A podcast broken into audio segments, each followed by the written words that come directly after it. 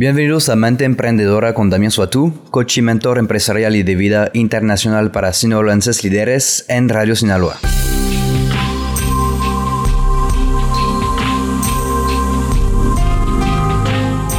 Hoy vamos a platicar de cuándo despedir un empleado. Un aspecto doloroso de liderar es despedir a las personas, especialmente las que te caen bien. Es difícil por muchas razones. El empleado puede amar trabajar contigo y para tu empresa, puede ser alguien con quien seas amigo fuera del trabajo, podría ser simplemente una buena persona que está haciendo todo lo que puede. No es fácil despedir a alguien, pero despedir a esa persona que te cae bien es especialmente difícil en lugar de enfrentarte a esto, muchos gerentes lo evitan hasta que es demasiado tarde. Eh, es importante saber cuándo es tiempo. Existen muchísimas razones para despedir a alguien y señales a tomar en consideración. Una pregunta que muchos me hacen cuando trabajo con cliente con problemas de personal es eh, ¿cuánto tiempo debo darle a un empleado para mejorar su desempeño? En realidad no hay directrices específicas. Sin embargo, una cosa a tener en cuenta es la duración del servicio del empleado con tu empresa. La lealtad cuenta. Dale a un empleado que te haya servido durante varios años unos meses para que resuelva sus carencias de rendimiento. Si se trata de un vendedor, por ejemplo, he tenido varias situaciones en varios negocios propios. Eh, tenemos un contrato específico que les da tres meses para abrir X cantidad de cuentas nuevas, lograr X eh, pesos o dólares en ventas y si no cumplan, ya están fuera. Del otro lado, si alguien está con nosotros desde hace ya tiempo y que ha logrado cumplir con sus resultados, pero que tiene un periodo bajo en lo cual no parece poder hacer crecer su mercado, vamos a platicar con él o con ella y buscar de dónde vienen los problemas, darle tiempo para mejorar su, su posición. En el caso de asistentes, empleados de logística, webmaster, cualquier otro tipo de empleado de oficina, no damos contratos de tiempo indeterminado antes de haber tenido un primer contrato de un año sin problema. Un año es más que necesario realmente para saber si queremos seguir trabajando a largo plazo con una persona y si no cumple con sus obligaciones eh, o que empieza a crear problemas, ya sabemos que está en su camino para la salida. Entonces hemos listado eh, unos 8 eh, señales importantes Número 1. Sus resultados son mediocres. Siempre lo he dicho, los números no mienten. Si no estás eh, viendo crecimiento, esa persona no está resolviendo el problema para el que la contrataste. Es fácil atribuir causas a factores externos, pero en última instancia necesitar, eh, necesitas resultados. Si sus conversaciones son sobre todas las razones por las que esa persona no puede cumplir eh, sus resultados, da un paso atrás porque estas son excusas, no apropiación y resolución de problemas. Tienes a la persona equivocada. Parafraseando a Jim Collins, el enemigo de lo grande es suficientemente. Número 2. Te encuentras haciendo su trabajo. Contratas a personas para que les puedas delegar tareas. Si terminas haciendo su trabajo, te están delegando a ti. Estás reduciendo su carga y aumentando la tuya. Es más fácil hacer el trabajo tú mismo. Comienza de manera sutil usualmente, pero en última instancia estás haciendo lo que los contrataste para hacer. Para afirmar lo obvio, uno de ustedes eh, es redundante. Número 3. Sus acciones no reflejan tus valores. Los valores definen cómo quieres que se comporten las personas. Si eh, esa, persona se comporta de una manera que no sea consistente con tus valores, va a dañar tu marca tanto para los empleados como para tus clientes. Por ejemplo, yo he tenido empleados al inicio de mi carrera eh, que nunca llegaban a tiempo, por ejemplo. Y al vivir en la Ciudad de México, todos sabemos que hay tráfico y más ellos que crecieron allá. Yo tenía menos de un año y nunca he llegado, he llegado tarde a una cita. He tolerado durante varios meses de esos empleados que llegaban eh, tarde de 10 a 50 minutos, a veces más, hasta que empecé a implementar una política de cero tolerancia. Hemos corrido 100% del staff y unos meses después hemos creado un equipo que corresponde a nuestros valores y nunca uno ha llegado tarde otra vez.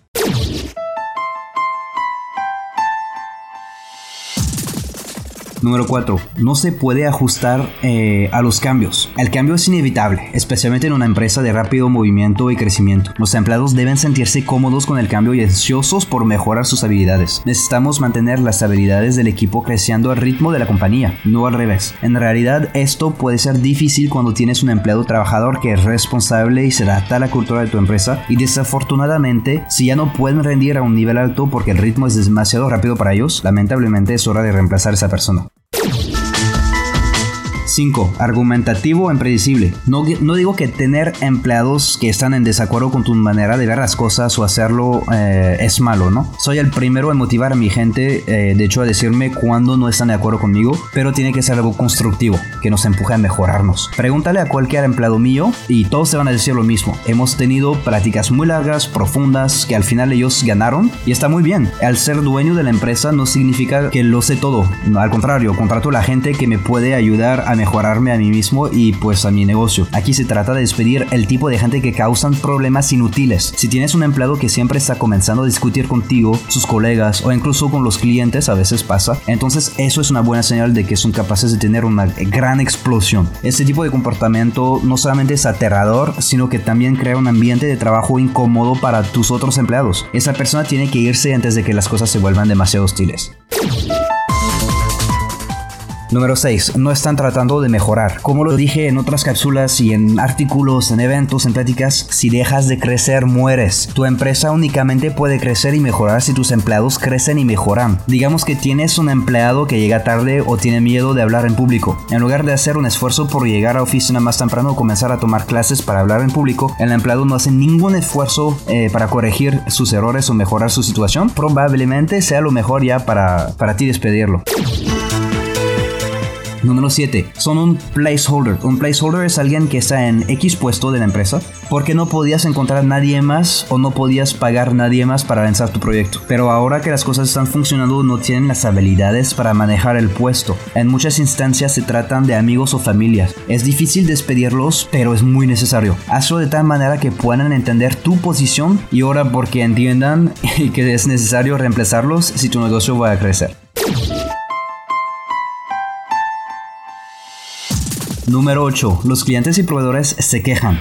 Créelo o no, pero eso pasa. Todos sabemos que la regla número uno de negocios es mantener relaciones positivas con tus socios comerciales, clientes como proveedores. Y cualquier golpe en esa relación puede matar a tu negocio, o al menos hacerle perder mucho dinero. Y aún así existen empleados que no entienden eso o no saben controlarse. Puede ser debido a una falta de educación, una falta de inteligencia emocional o cualquier otra razón, pero es imperdonable. ¿Sabías que el 86% de los clientes dejarán de hacer negocio con la empresa debido a una mala experiencia de servicio? al cliente. Aún más preocupante es que un cliente insatisfecho contará su experiencia entre, entre 9 y 15 personas dentro de la misma industria. En otras palabras, tienes que mantener contentos a tus clientes. Si estás recibiendo quejas sobre un empleado por parte de los clientes debido a un servicio de atención al cliente negativo, entonces tienes que dejarlos ir. Lo mismo puede pasar del lado de los proveedores, a quien le gustaría hacer negocios con una organización que tiene empleados groseros o apáticos. No te demores al despedir a alguien. Lo más tiempo esperas lo peor. Cuando empecé la empresa CPF Francia, mi importadora de vino en México, he contratado a una persona que no dio resultados en el tiempo impartido, con pocos recursos para hacer crecer el negocio y poco tiempo para poder manejar todo. Todavía yo era operador de mi negocio en lugar de realmente ser dueño de mi negocio, un error que no se debe cometer. No quise, a pesar de las quejas de mi socio, despedir la vendedora que teníamos. Me caía bien, me quitaba un peso de encima, pero no estaba vendiendo. Tomé un año en tomar la decisión que ya era suficiente, pero perdimos un año sin venta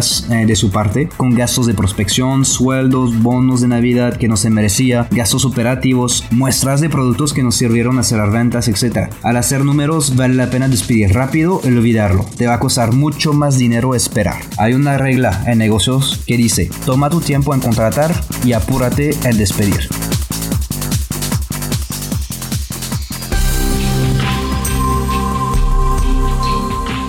Si quieres leer más acerca de mis recomendaciones y consejos, te invito a seguirme en mis redes sociales, Damien Suatu, se escribe Damien Soy Tout, o seguir mi blog en mi página web, damiensuatu.com. Eh, puedes contratarme o cualquiera de los coaches que trabajan para mi programa a través de la página también o marcando al 55 11 07 05 34.